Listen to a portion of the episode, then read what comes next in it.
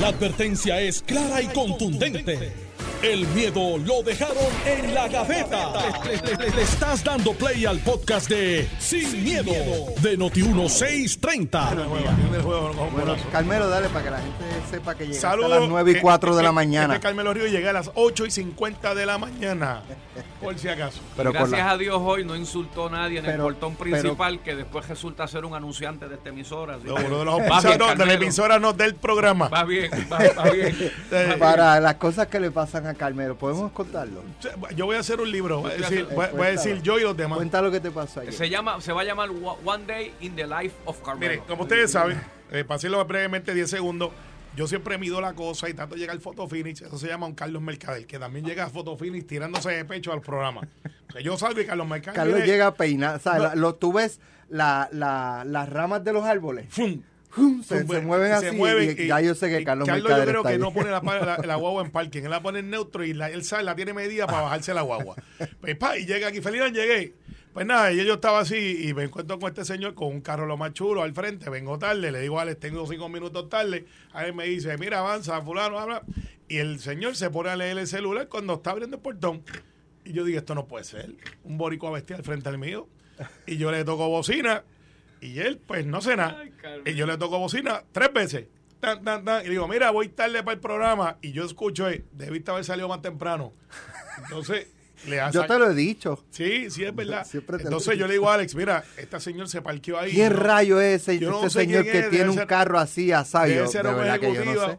Papá, yo salgo al pasillo después del break y me encuentro con Eduardo con el foto estudio, que es uno de los pisadores, y veo que se está montando el carro a buscar algo. Y le dije, Alex, descubrí quién es el dueño del carro.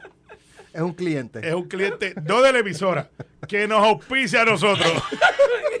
y por eso ayer dije, quedamos, quedé Él se puso a pelear con un cliente. Ay, y por él, ese ha sido el mejor regalo que me han dado. Llegué Y ese señor ha entrado aquí, saluda a Carmelo No. bien seco y se le sienta al lado. Con lo decente que es él, Y que ahora siempre que está de buen empieza, humor. aquí está nuestro anunciante principal del programa y yo acá, ese fue el que el Carmelo quería plumarle la vela. Quedó retratado, Carmelo. Mira, Cosas, que pasan. oye, vamos a hablar de, hay varios temas, Ay, está lo de Raúl Maldonado, que alegadamente él era tarjeta de investigación por parte del FBI, el exsecretario de Hacienda. Eh, vamos a hablar también de la propuesta del representante Héctor Ferrer para eh, ponerle dinamita a todas las agencias fiscalizadoras de corrupción eh, y que propone. Pero quiero comenzar con un tema porque a veces eh, eh, eh, este tema que estábamos hablando ahí en la cafetería antes de entrar al programa es bien importante. Hace, wow, en un evento de Ferdinand, eh, de los de los autos, yo no sé si fue el año pasado o el anterior, eh, yo me encontré con, con el ingeniero Josué Colón de la Autoridad de Energía Eléctrica que le gustan los carros y eso, y estaba allí pues visitando la, la exhibición. Y entonces nos ponemos a hablar de los carros eléctricos. Y Josué, eh, le, preguntamos, y, eh, o sea, una conversación así informal en el pasillo, como la que tenemos en la cafetería. Y él me dice que hay un reto, me dijo en aquel momento, de hecho en Noti1 hicimos un reportaje de eso, que hay un reto bien grande de cara al futuro con el sistema eléctrico porque no se sabe si el sistema está capacitado para aguantar la demanda de energías por recargas de carros eléctricos. Entonces aquí hay una legislación que, por ejemplo, ¿para cuándo es que la... 2027. 2027, dentro de Gobierno. cua- tres a cuatro años, el gobierno se supone que el 100% de su flota sean carros eléctricos, La- o por lo menos la gran inmensa mayoría, La inmensa mayoría. sean carros eléctricos. ¿Cuántos vehículos tiene el gobierno? Miles. Miles y miles y miles. Entonces en Puerto. Rico están entrando, 200.000, 300.000 ¿cuántos vehículos. carros eléctricos están Menos, entrando a Puerto Rico? Patrulla.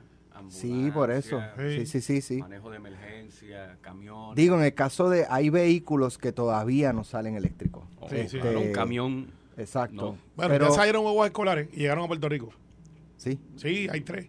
Una propuesta que se llevó un jibarito de Corozal, Ricky Sonel, ok. y está ahí. Son, Pues entonces, eh, ¿qué pasa? Eh, ¿Cuántos vehículos entran a Puerto Rico aproximadamente? 10 mil Al año. Al año, según lo que reportan, Bueno, se porque hay, hay- ciento y pico de mil. No, no, porque hay una hay un vehículo, uno, que tú lo compras por tu celular y guía, que es quien agrupa el, lo La organización de autos. No tiene constancia, así que si un vemos proyecto- por ahí, deben de haber otros 3.000, 4.000 Y, por y ahí. te adelanto que en esa línea, para dejarlo consignado, hay un proyecto en contra de eso y hablamos ahorita si quieren. No, no, pues pues mira, Ahora, eh, Carmelo nos trae, es lo que quiero que traigas a, a la mesa de discusión, el caso de California.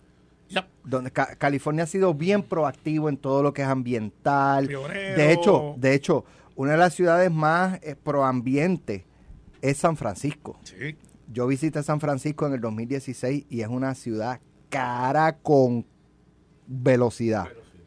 Velocidad. Eh, pero en cada esquina, eh, ¿verdad? Yo no sé si ahí se pasó legislación de sí, que sí. no se puede, ¿cómo era? Este, cosas plásticas en los restaurantes, en los fast ahí- food. Han sido bien agresivos súper agresivo. bien agresivos en la eliminación del plástico y todo ese tipo de cosas. Eh, pero California, de por sí el estado, ha sido un, un- Sí, estado. ¿verdad?, de bastante vanguardia en la cosa ambiental. ¿Cuál es el problema que están teniendo Mira, en California? a- a- a- ayer, ayer yo hice ese el foro Tú estuviste en estado, allá en una, en una Eh, Yo, yo actividad. pertenezco igual que a varias organizaciones, eh, porque llevo más antigüedad, estoy en los comités ejecutivos donde se determina lo que van a, a recibir los legisladores de orientación en las convenciones.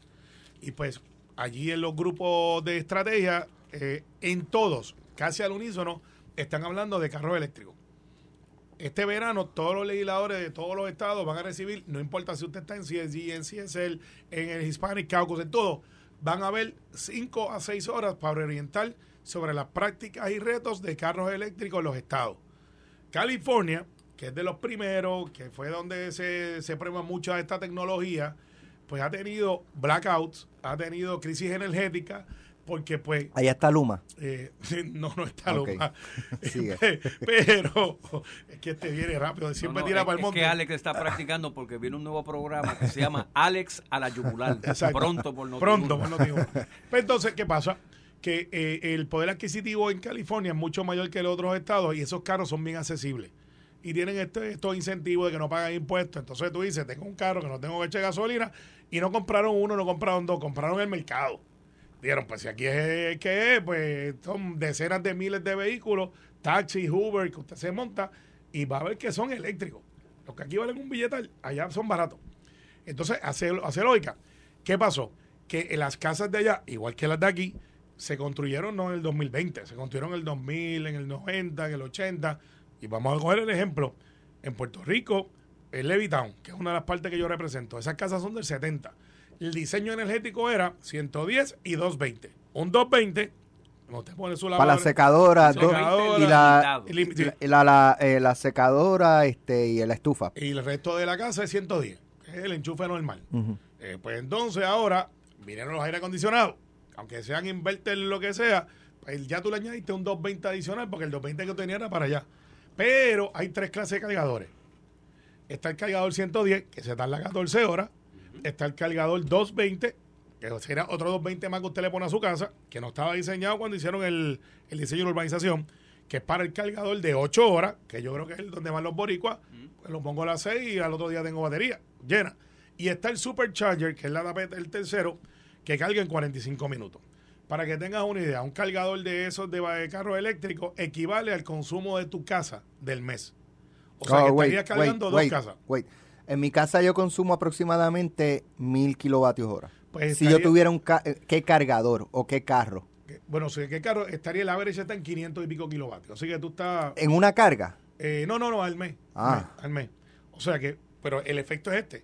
Tú tienes una casa físicamente, una casa, pero estás haciendo una otra casa virtual para efectos energéticos en la misma casa. Porque tienes el consumo de una casa en Por eso, pero lo que tú me estás planteando es que si yo gasto, yo consumo mil kilovatios horas al mes y yo adquiero un vehículo eléctrico y pongo el cargador, Yo creo que lo ¿Qué el- es? el- el- la factura me va a llegar de 1500 kilovatios hora a Así es. 2000 kilovatios hora. Ah, ah, Carmelo, exacto. sin quererlo decirlo, lo que está diciendo que todavía Que los le- carros eléctricos en Puerto Rico, la gasolina es más barata. Así es. A- a- hoy todavía hay que decirlo, la gasolina es más sale a barata. 49 centavos el kilovatio eh, hora más o menos. ¿Qué pasa? Y por no decirte que los carros ¿Qué que se venden tan caros todavía. está bien, pero el hecho de eso va a bajar bien barato. Por eso es que yo hice el foro, porque oiga. ahora en, en dos meses, Alex. Sí, pero, que- pero si te va a costar más cargarlo, No, lo que, eso no es ni el reto. La gente lo va- prácticamente el doble de la gasolina. la gente lo va, lo va a comprar porque ahora el gobierno, dentro de un dinero que tiene, va a poner gas, estaciones de, De carga. de carga, va a poner placas solares para las estaciones de carga y como eso viene, va a ser Presumo Supercharger. eh, los superchargers. Y eso va a traer más atractivo de que yo puedo ir al trabajo, puedo ir a un área este bastante donde hago compra o un mall y me puedo conectar y me sale más barato. Digo, Entonces, y 45 minutos carga completa. completa. O sea, que, que- que si tú andas con media batería, pues... en Digo, 20 y en el caso de pues, una casa que tenga eh, placas solares Ah, ahí vamos. y batería suficiente, pues ahí pudiera cargar de ahí. El reto es que cuando es que Alex Delgado, Ángel Mato y Carmelo Río llega a su casa. Bueno, nosotros decíamos a las 10 de la noche, pero por lo alto llega a las 6. Y si todo el mundo yo llega llego a las ocho 6, y media, Sí, yo, yo nueve y me media. de 9 de la noche más o menos y salgo a las 5 o 6 de la mañana. Pero la inmensa mayoría de la gente llega a las 6. ¿Y qué es lo primero que tú haces? Te bajas de tu vehículo para entrar a tu casa, déjame conectarlo. Entonces, Alex, Ángel y Carmelo en teoría están conectando el carro a la misma hora. Ella a la misma vez, vamos a prender el aire porque ya lo, ya que lo tenemos Hace ahí. calor, Alberto. hace- de hecho, Hace está calor. calor últimamente. Y, y, y, y el microondas da cáncer, así que vamos a prender el, el ahora, fryer. tengo un secreto para los aires que te lo puedo decir en la pausa. o- Sí, no me diga que va a decir no prenderlo. No, Este, no, para ahorrar no. energía. No, También me lo lo ahorita. digo Pero mira, ahorita. El hecho es, Alex, que no estamos preparados, tenemos el dinero, la infraestructura viene y, y ahora mismo hay un hecho en la Kennedy. Pero va a haber un desfase, Un desfase es brutal. lo que tú dices, brutal. entre demanda y, y Brutal. disponibilidad de energía Claro. para cargar vehículos que- eléctricos. Que va a colapsar también y se va, lo va a unir con las placas solares que le vamos a poner a las casas. Qué bueno que se las vamos a poner, porque también hay otro debate. Pero ahora mismo, para que sepa que esto ya llegó, en la Kennedy hay un, un solo dealer que puso Supercharger. Uno, para carros bien caros. Ningún otro dealer de la Kennedy puede poner Supercharger, ¿Por qué? porque no aguanta la carga. O sea, sí, el- Pero ¿por qué ese dealer aguanta la carga y otro porque dealer fue no? el primero y, Y gastó- y- y- y- Consume todo. consume lo que estaba diseñado para esa marginal, que es el reto. Ah, yo tengo una idea. Ajá. ¿Y si prendemos el molino de viento?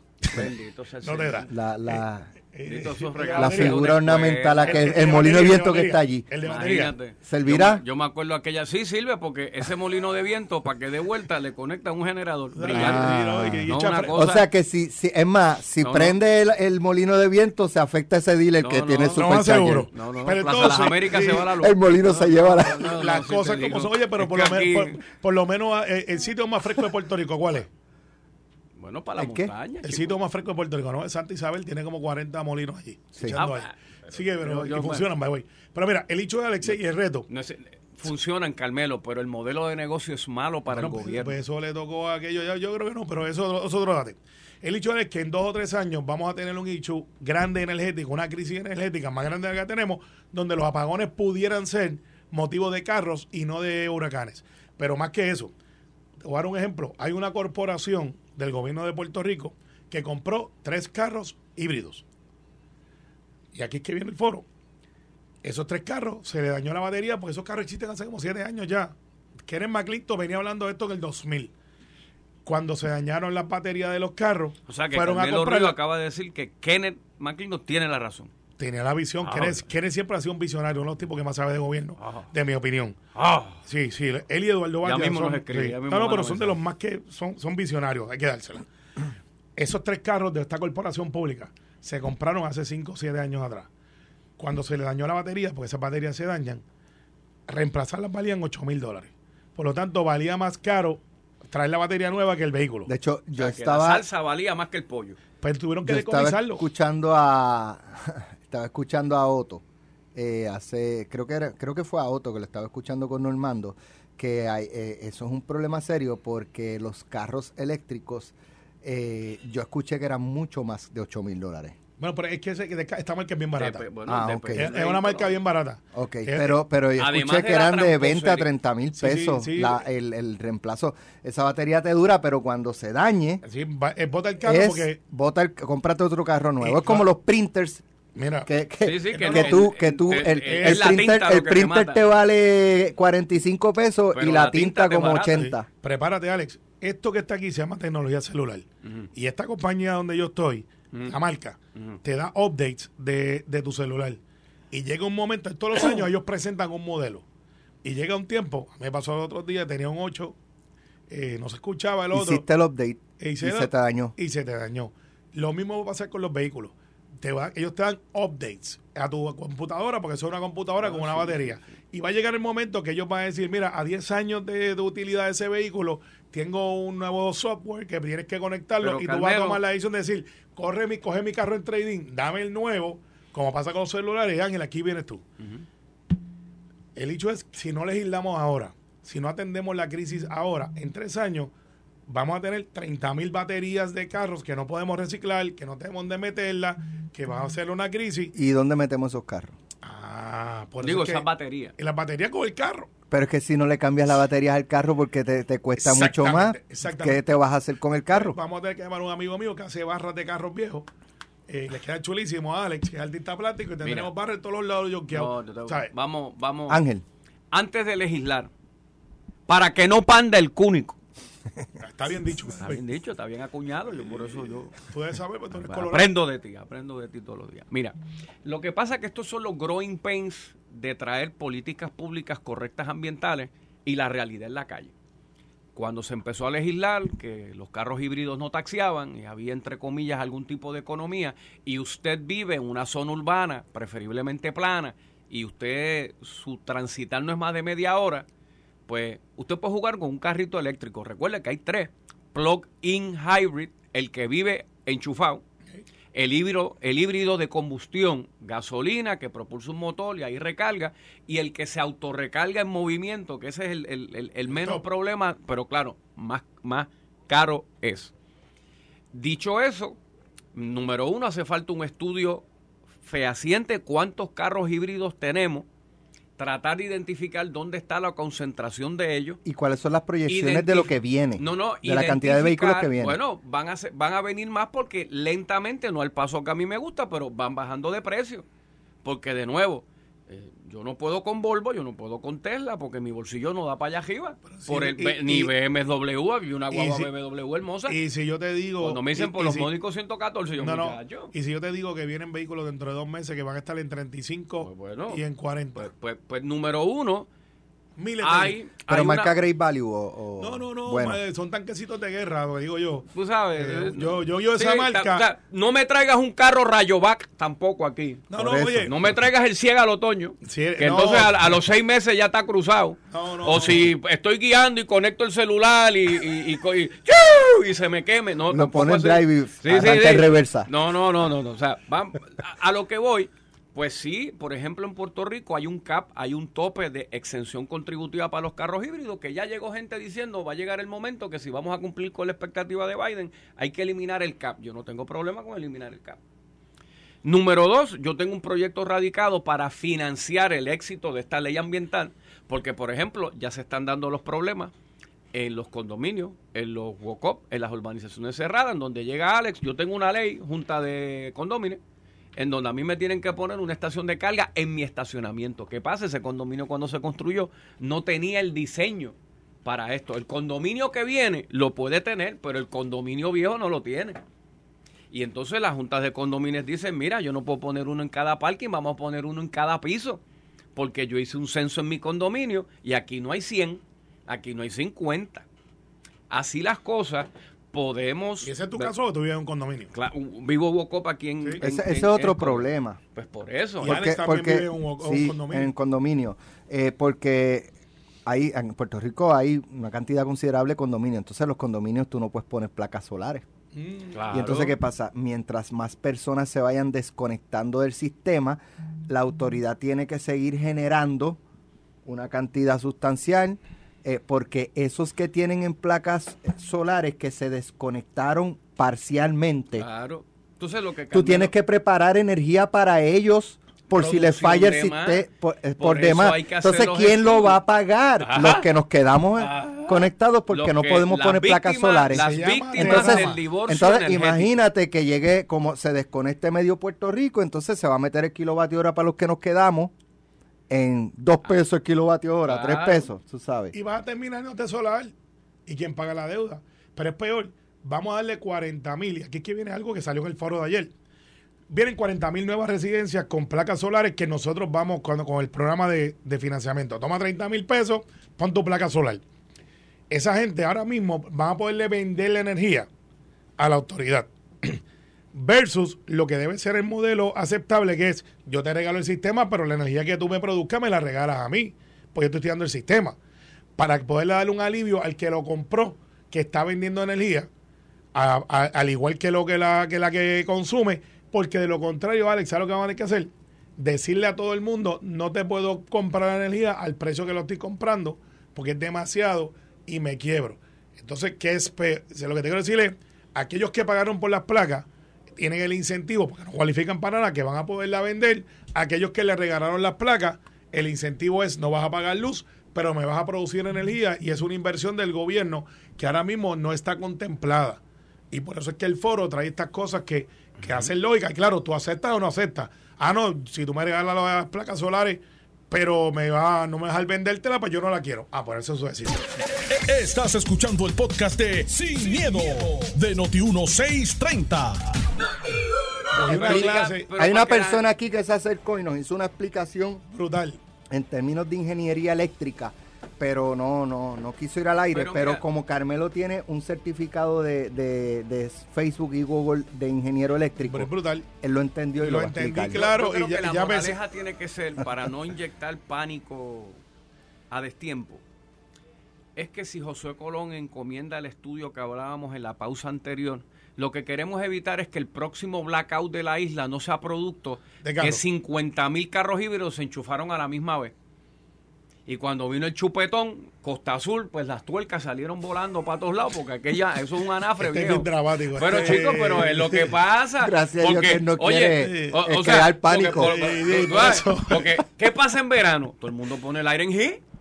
Pero ¿qué pasa? Todo el mundo eh, tiene alguna fiesta, prendan todos esos blowers, todos esos blowers, y todo, que son resistencia. Un blower de cabello no es otra cosa, ¿verdad? Que, que una resistencia que se pone bien colorada porque ese es el calienta. chiste. Y aire pasa por ahí. Y por eso a veces los enchufecitos individuales que tienen un fusible se tripean y se apagan. Y tú tienes que empujar el botón No, negrito y- para y no- y no explica- ¿Cuál no, era lo que estaba explicando él? Mira, en, mi- Con- en mis conocimientos de energía eh, renovable, Ingeniería y- y- y- eléctrica. que me acabo de graduar ahora en el pasillo, lo que pasa es que esto se, se mide en amperes. Y pues, por ejemplo, tú tienes unos amperes que se conectan con un cable, que es donde usted se conecta, que yo le hablaba del 110, ese cable tiene una resistencia de tanto amperaje. Entonces, 15 si a yo- 20 amperes. 15 a 20 amperes, si lo tiene, y si yo voy alando esos 15 a 20 si, amperes en ese cable, si tú pones un carro eléctrico, te va a dar 50 amperes. y, y tiene, y le prende Y el- el la capacidad de donde conectaste es de 15 porque es lo que tiene la casa. Exacto, ese cable se va calentando y hace tierra, ¿viste que aprendí? Hace tierra y se y, eh, y, Y tripe- se puede quedar la casa completa sin luz. Como Sin cuando se quema un fusible en el carro. Exactamente. que Pero se- el carro no prende. el no, pues. contador tuyo y el mío adivina hasta cuándo llega. Hasta 100 amperes. Por lo tanto, si tú tienes toda esta tecnología ahí y tienes un fusible 125 con un cable y vas por ahí jalando, que es como se llama eso, tú vas jalando energía de ahí, llega el momento que pues tienes un hecho hasta de contador también. Así que esto se complica. Eh, un amigo me dice, ¿debo poner placas solares, sí o no? Cada cual hace su análisis. Yo entiendo que energía renovable es el futuro. Es un hecho de cómo el foro que yo traje ayer a la luz pública, que no es nuevo, no me lo inventé, producto de las convenciones que uno va y uno va viendo lo que está pasando en California, lo que estaba pasando en otros lugares. En Irlanda, que prohibieron los carros este, de combustión en el 2030, no pueden vender más carros de combustión en Irlanda. Y Mike Daly, que es el presidente de ese Senado, dice, el reto de nosotros es este. Pues entonces nosotros tenemos que, antes de que pase esto, hacer lo que tenemos que hacer para que Luma esté en la ecuación, Claro. para que todo el mundo esté en la ecuación y para que usted que me esté escuchando sepa que también tiene una responsabilidad y que quizás los carros vamos a tener que cargarlos Bien. o a las 6 o a las 8 de la mañana y hacer esa, ese turno. Muy bien. Vamos al próximo tema. El pre- representante del Partido Popular, Héctor Ferrer Santiago, presentó una legislación, eh, ¿verdad? Una medida anticorrupción eh, que busca eliminar la oficina del FEI, ética gubernamental, contralor electoral. ¿Se me queda alguna? Bueno, Había- lo creo que eran sucede- como cuatro. Lo que sucede es Y que entonces crear una oficina eh, anticorrupción. Eh, no sé cómo, ¿verdad? es el proyecto de la Cámara 1702. Es una reforma. ¿Cómo eso Es de una- realmente porque parecería más algo de ahorro. No. Bueno, lo que sucede, pero, pero no, no, no es que estés del todo al- equivocado cuando tú dices ahorro, pero también el ahorro procesal, que lo hablábamos ayer, cómo hay que esperar dos años para un caso, que es lo que pasó con Albert, el senador Albert Torres, cuando si los elementos del delito están en 10 días, pues tú radicas en 10 días, no en los famosos 90 más 90. Y después ayer, ¿verdad? Conforme va saliendo la información, lo que se gasta en fiscales especiales independientes, sean dos, cuatro o diez años de su nombramiento, a proporción de las convicciones y en el problema de la gran mayoría de las convicciones del FEI, pues son faltas administrativas que no conllevan cárcel. O sea, que mucho ruido, pocas nueces y casi un manual para que usted delinca, porque pues, pues mire, joven lo que usted quiera, le van a radicar un FEI, póngase a negociar y le dan un pellizquito y le dan una palmada en la mano. Pues mire, no, hay que presentar unas nuevas herramientas totales para no disuadir, no persuadir, no que tú cambies de parecer, es para que ni se te ocurra llegar al gobierno a montar un esquema para jobar. Ay, bendito Ángel. Mira, Eh, Es, con los federales ahí y se les ocurre. Pues y lo claro, siguen haciendo. chico, pero y los cogen y los cogen y los cogen y viene otro detrás y dice, a mí no me van Pero a yo coger, tengo a una no van a crítica, coger". pero yo tengo una crítica con los federales, esta nueva temporada de los information, en donde yo robo y si yo percibo que me están velando, pues voy corriendo y me entrego y, y- alzo las manos y, fi- me dan una pena suavecita y devuelvo poco chavo, también es un manual para que tú sigas robando. Correcto, estoy de acuerdo. Me da pena decirlo, pero también es un manual para que lo sigas haciendo. bueno, lo que pasa es, mira, yo tengo una enmienda a esa, a esa propuesta. ¿Por qué no esperamos Como que está, como está, no pasa. No pasa, pero voy a decir. Ni la firmaría el gobernador. No, te voy a decir lo que yo haría. Yo pondría esa medida en asuntos pendientes hasta que se acabe el caso de Atillo, el de Ponce, el de Mayagüez, el de. O sea, el de o sea, pues, porque pues. O sea, todo el mundo. Es cuando, cuando Aníbal lo acusaron los federales, él quería eliminar el Tribunal Federal. Entonces, yo lo que digo es lo siguiente. Yo estoy en contra de la medida, punto. Yo creo que el FEI funciona. Creo que la oficina Pero de- tú eh, entiendes que hay que adaptarlo a los tiempos, como Claro. decía Ángel ayer. Yo haría algo diferente. Eh, yo vi y Ángel me, me- por cortesía me envió la factura. Yo no tengo información para decir que eso no es verdad. Así que yo presumo que es correcto. Oye, el informe que el FEI le mandó Sí. a la Cámara. Entonces, chico. yo lo que haría es, si me cuesta un abogado de primera, retirado, me cuesta 600 mil pesos, 800 mil pesos. Si el Ichu de Nida Cotovilla, a quien yo tengo en alta estima y creo que es una gran profesional, le agradezco que su Eso retiro no está en disputa. Claro, lo sé. Y todos los que están allí, yo no puedo No hay disputa en eso. que son profesionales de primera. Y yo que soy abogado, y estuve en la práctica privada, y tú me dices, mira Carmelo, ya tú te retiraste, tienes 60 años, estás todavía productivo, te voy a dar un contrato de 140 mil pesos al año Claro. para que tú manejes esos casos. En vez de tener a Carmelo solamente facturando 600 mil pesos, puedes tener 5 Carmelos. Claro. Y entonces ya atiendes el hecho de que no tengo suficientes investigadores y fiscales. Porque entonces ya no tienes la carga sobre uno de ellos. Tienes la carga distribuida. Y creas un escuadrón de 20 ex jueces y fiscales, en vez de 10, que te cuesta menos porque tienes un cap. Y si tú vayas, tú estás retirado ya, porque también hay un asunto entre los abogados, que no se atreven a decirlo, pero este programa es sin miedo, que se llaman los superabogados. Que es que yo soy el fiscal especial, y cuando se acaba el casito me viro y soy el abogado de la práctica privada, de la defensa. la defensa, soy el super, el super abogado. Y puedes volver más adelante a ser fiscal de nuevo. Exactamente. Juega en los dos lados. Exacto. Entonces eso le, en la práctica criollita acá le decimos los superabogados, porque son, son, son, son fiscales y abogados. Y eso es una gran contradicción para los que somos de defensa. Creo que él, él ni me va a llamar ahorita para decirme, hey, hey, suave, porque, porque él ni fue fiscal. Pero yo no, ¿verdad? No sé. Porque Por ejemplo, fiscal especial independiente, se supone que sea independiente de la rama ejecutiva Claro. y la rama eh, legislativa para, para no tener esa atadura de, de que estoy acusando a un allegado político del, de mi jefe, el gobernador, Claro. por ponerlo, ¿verdad? De, o, de de, esa o de un más. legislador, un jefe de agencia Y que, o que no tenga esa presión. Claro, y por eso es que no puede estar en el Departamento de Justicia. Exacto, esa, esa es la idea, o por lo menos así se concibió Sí. esa, ese proyecto. Eh, no obstante, pues, no sé, eh, un fiscal, en vez de, de ser cono- contratado así, tengo un caso, aquí está, eh, toma, te voy a pagar. Y entonces, ¿por qué mejor? Si, si la terna son cuántos fiscales? ¿Cuántos son? ¿Como creo que 15? conté 15 ayer. Eh, bueno, por lo que 15. vi, le vi la pues a lo mejor te coges 10 y los haces empleados públicos, Pues fiscales, no, no. como del Departamento de Justicia, Claro. porque al final del día, el fiscal, antes de que le llegue el caso, va a tener el, el, el foro más voy- arriba que va a evaluar y decide si se lo pasa o no. Mira, investiga. A lo que voy con la economía procesal. ¿Cómo es posible que el Departamento de Justicia refiera una confidencia, reciba una confidencia o reciba un referido a un legislador? Mira, yo hice una resolución investigativa X, yo encontré unos hallazgos, a la verdad Aquí que me preocupa esto, aquí está. Pues viene Domingo Emanuel y, y llama al fiscal eh, Alex Delgado de la División de Delitos de Cuello Blanco del Departamento de Justicia y el fiscal Alex Delgado. ¿Y por qué digo fiscal? Porque hay fiscales en el edificio del Departamento de Justicia, no, no todos en los tribunales. Y Alex hace una investigación. Y después que hace Alex Delgado, hace una investigación, prepara un sumario fiscal, fiscal. Como es un legislador el potencial acusado, hay que referirlo al FEI, pero entonces el FEI vuelve y empieza desde cero con otro fiscal. Pero el primer fiscal lo hace, es distinto que el otro fiscal. Hay un trabajo que tú- voy, voy, voy. lo que proponen es Bueno. bajar los términos. bajar términos, bajar proceso y sobre todo, chico, mano, el caso de Albert, dos años y medio después, eso, eso es mucho. eso, ¿sabes? Los hechos ocurrieron en el 2021, pues, pero diablo, mano, ¿y por qué desde el 2021 no radicaste? Digo, digo, ¿cuándo se enteraron?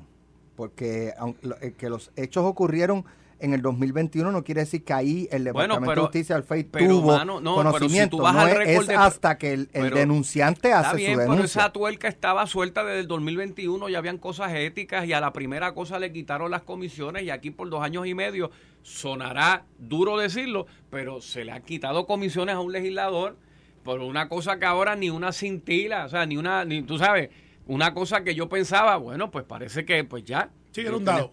Pero mira, Ángel, yo comprendo lo que tú dices. Y los casos están cuando están, no cuando uno quiere. Pero es verdad. Eh, 90 días Más es un 90. siglo. Eh, yo creo que debería ser una enmienda sobre la enmienda. 45. 45, para irnos para la mitad. Ah, necesitas porque hay un testigo que no aparece y por la explicación justificada, eh, pues vamos a darle de 15 en 15. De caso en caso. Y, y le pones un tope de horas. Usted puede facturar, porque pues para eso está eso, hasta tantas horas. Ah, yo estuve en la práctica privada. Y si tú me, yo retirado, que es lo que me pongo, o en mi práctica reducida, si fuera el momento de, de retiro de 65 o 70 años, y dice, mire, Carmelo, ¿usted quiere ser fiscal especial independiente? Sí. Pues mira, estas son las condiciones. Te vamos a pagar 100 mil pesitos. Ya tú estás retirado, ya tú fuiste ex juez, fuiste fiscal. Hazlo atractivo, 100 mil pesos exentos. Está bien, ponle eso. Ya, ya ahí ahora... Este, sin, sin, sin deducciones, ya- para que te ya- llegue el cheque gordito. Vas a decir que sí, porque eso es una suma razonable. Mira, y Y bono por convicción. Ah, ah, y by the way, eh, ya este se puso creativo. No, lo que- ¿sabes lo que porque pasa? entonces No, voy a no. llevar casos por llevarlo a ver si sale bajo la lotería. Bueno, pues está bien, pues Sí, porque para que presente, digo, lo Que que si hay es- caso es- hay, es- si es no, no hay. que presentes un ¿Tú caso, sabes lo que yo estoy en contra? Pero, de la negociación para convicciones más bajitas. Pero ese es el Porque proceso, volvemos al pero problema. pueden plantear que entonces, No, ahí no ¿sabes? te- no por, te por metas ahí. ganarse el bono pueden hasta fabricar Sí, Pues elimina el bono, evidencia. retiro la enmienda. De- de- Retirada. Derrotada, para que tú veas cómo se sienten. Próximo aquellos. asunto. Pues entonces, el hecho es el siguiente: no se justifica facturaciones eternas. No se justifica. Chico. Y, y, y, y, ok, caso de Albert. Vamos al caso de Albert. ¿Cuántos son? Tres empleados. Ocho, cinco. Ok. Fulano, venga acá. ¿Cuál es su nombre? ¿Dónde te trabaja? Yo te entrevisto ocho en un día. Ah, ahora voy a corroborar. Vamos a ver si esa persona trabaja ahí de verdad. Vamos a tra- ah, menciona a fulano. Vamos a La traerlo. famosa declaración jurada de la agricultura. Que es una un petardo certificación. mojado. Sí, Es una ella trabaja aquí, tiene un destaque. Mira, Y- y- y dijeron que- ocho declaraciones juradas, ocho, ocho, ocho leñas, Bueno, ocho leñas. No la hemos visto, pero Ah, para el parecería. Tribunal de la Opinión Pública, sí, ocho, ocho Eh, declaraciones. lo, juradas. lo, ¿tú sabes lo, lo, lo- lo triste y lo amargo Pero- del caso? Digo, Que yo creo que en el próximo turno al bate la presión pública es tal que a menos que no sea un juez o una jueza que de verdad Pero- esté ahí, es- ese, ese punto eh, lo trajo anoche Ernie. sí. Y dijo, perfecto, muy bien, sí, es bueno que se observe el, el desempeño de los fiscales, pero ¿y si falla el juez? ¿Por qué nadie quiere observar al juez? Planteaba Ernie. Porque el juez es otro ser humano que Otro también humano, puede, puede hacer un buen trabajo, como puede, se le puede escapar una o dos liebres. Mira el caso de, de, de, de, de Luz Garlo Acevedo. Sí. Nadie miraba al juez. Pero mírate esto. Y Alex. después que salió, Sí. y yo hago el disclaimer. Sea, eh, la judicatura es como cualquier otro organismo público y privado. Y yo confío y, y pienso que la inmensa mayoría, por no decir todos los jueces, son personas honestas, responsables, que hacen su trabajo. Que pueda haber uno que otro que falle, como en cualquier otro lugar, Sí, porque pero son mira, seres humanos. Pero en el caso de Elfrida Tomei, otro, yo siempre hago disclaimer en este programa. Yo la conozco, trabajó en San Juan, en el Instituto del SIDA, una funcionaria de primera. Eh, la presión que digo tener a Elfrida, cuando le llegue ese caso, primero que no, estoy seguro que no lo quería. Dice, uy, espérate. Pero le llegó el caso. Y ve las declaraciones juradas. Que del saque, la cintila evidencia es, tiene dos manos, camina, puede ser ser humano. Aunque sea otra cosa. Entonces de momento dice, ah, estas son las declaraciones juradas que tengo. Pero, pero, pero en regla 6 es La una cin- cintila. Claro, y la o sea, opinión si tú me es- dices que fueron a juicio con ocho declaraciones juradas y más nada, pues yo puedo entender el punto de Ángel. Pero en regla 6. Pero por eso, y tú y yo estamos mirando con suspicacia, sin haber visto la- la- las declaraciones juradas, de cómo una juez tuvo que tomar la determinación de decir, aquí no hay caso. Mira, mira lo que hay, y que sabe que cuando salga eso público va a decir, pero ¿cómo es posible? Si eso es una... Entonces, nadie ha visto las declaraciones porque eso está ahí, ahora van para una alzada, que son hasta, hasta 30 días. Y el próximo juez ya viene cargado de que si yo digo no causa, este, van a decir que yo estoy tirando una toalla. O si dice no, se dice causa, ah, porque la presión pública de que tenía que ser causa porque es una cintila. Nadie ha visto las benditas declaraciones y Albert no es de mi partido. Así que para mí es fácil caerle encima y decir crucifícalo. No funciona así. Pero ahorita Ángel hablaba de las negociaciones. Yo estoy a favor de las negociaciones. Le funcionó al alcalde de a Tito Ramírez, uno de los tuyos. Le dijeron, devuelva a los chavitos que usted es y no pasa nada. Y Tito Ramírez devolvió a los chavos. Ahí está. O sea, funciona. Porque a veces eh, los alcaldes le atribuyen cositas que son administrativas y hay otras que son criminales. Y si de momento dice, mire, este señor, este, el caso de Abel Nazario, el caso de Abel Nazario, el problema primero fue un abuso. Yo lo digo, sí, porque Abel no se robó los chavos. Abel usó los chavos para otra cosa. Dentro de funciones públicas. Públicas. Ah, hay otro casito, el otro. Pero configuró delito, ¿sí, o sí. no? En otras jurisdicciones, esos alcaldes no lo, no lo, no lo procesan Ah, así. pues entonces parte de las enmiendas del FEI, Carmelo, es recibir su referido. Estos no son delitos criminales, esto es administrativo. Cójalo para atrás y hágalo usted.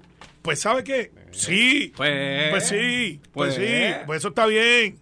Entonces, pues, ah, estamos colaborando. Estamos haciendo esto. O sea, voy y repito, es uno de los tuyos, por eso es el ejemplo, pero puede ser de los Puede míos también, o puede ser de los que no están. eh, ¿qué decirte? Eh, pues, Mira, vamos a pasar. Ah, no nos queda mucho tiempo, pero. Voy a dar cuatro o la minutos. dejamos para mañana, lo de Raúl Maldonado. Edwin González. tiene- mira, nos dan tres. Mira, eh, no más, va a dar tiempo para más. mira, discutir esto, Edwin. González, el secretario de Transportación Pública, me estaba escribiendo. No escucha cuando puede, cuando está en el vehículo. El de la carretera. El de autoridad carretera. Carretera, carretera. Y yo dije, De obras públicas, que es Eileen Vázquez. ah, no, el DH, por poco era un chisme. A, a ese de carretera solo le digo gracias por la sintonía y no me diga que como abrieron un cajil en Naranjito ya se gastaron 25 millones. Lo estoy velando. Bien, pero de- Sí, no muerto, ahora pasaron. Kimpain, Creso, un poco de pintura blanca. ¡Ay, abrimos el puente! Y yo, pero eso no se estaba cayendo en No, canto. pero y había logro. gente y. Otro logro de la administración. no, Ángel, se ve que tú no eres de naranjito, porque yo creo que si te paras allí. No, ni que vaya a comer este Mi pasteles consejo, de arroz. después de ese comentario que tú hacer, no te vayas a chinchorrear para Juan, la Juan José. Santiago los baja. No. Yo me los como acá. Mira, no te vayas a Y hay, chinchorrear este y hay un postre de... ¿De qué? de- Te iba a decir los aldres, no, de es otro lado. como unas piraguas, pero... Bueno, Sí, que se la llaman así, piraguas de tetita. No, eso era No, sí. mantecado. Sí, en serio, Mantecado. mantecados de- mantecado. Esto fue, el podcast de Sin, miedo, de Noti1630. Dale play a tu podcast favorito a través de Apple Podcasts, Spotify, Google Podcasts, Stitcher y notiuno.com.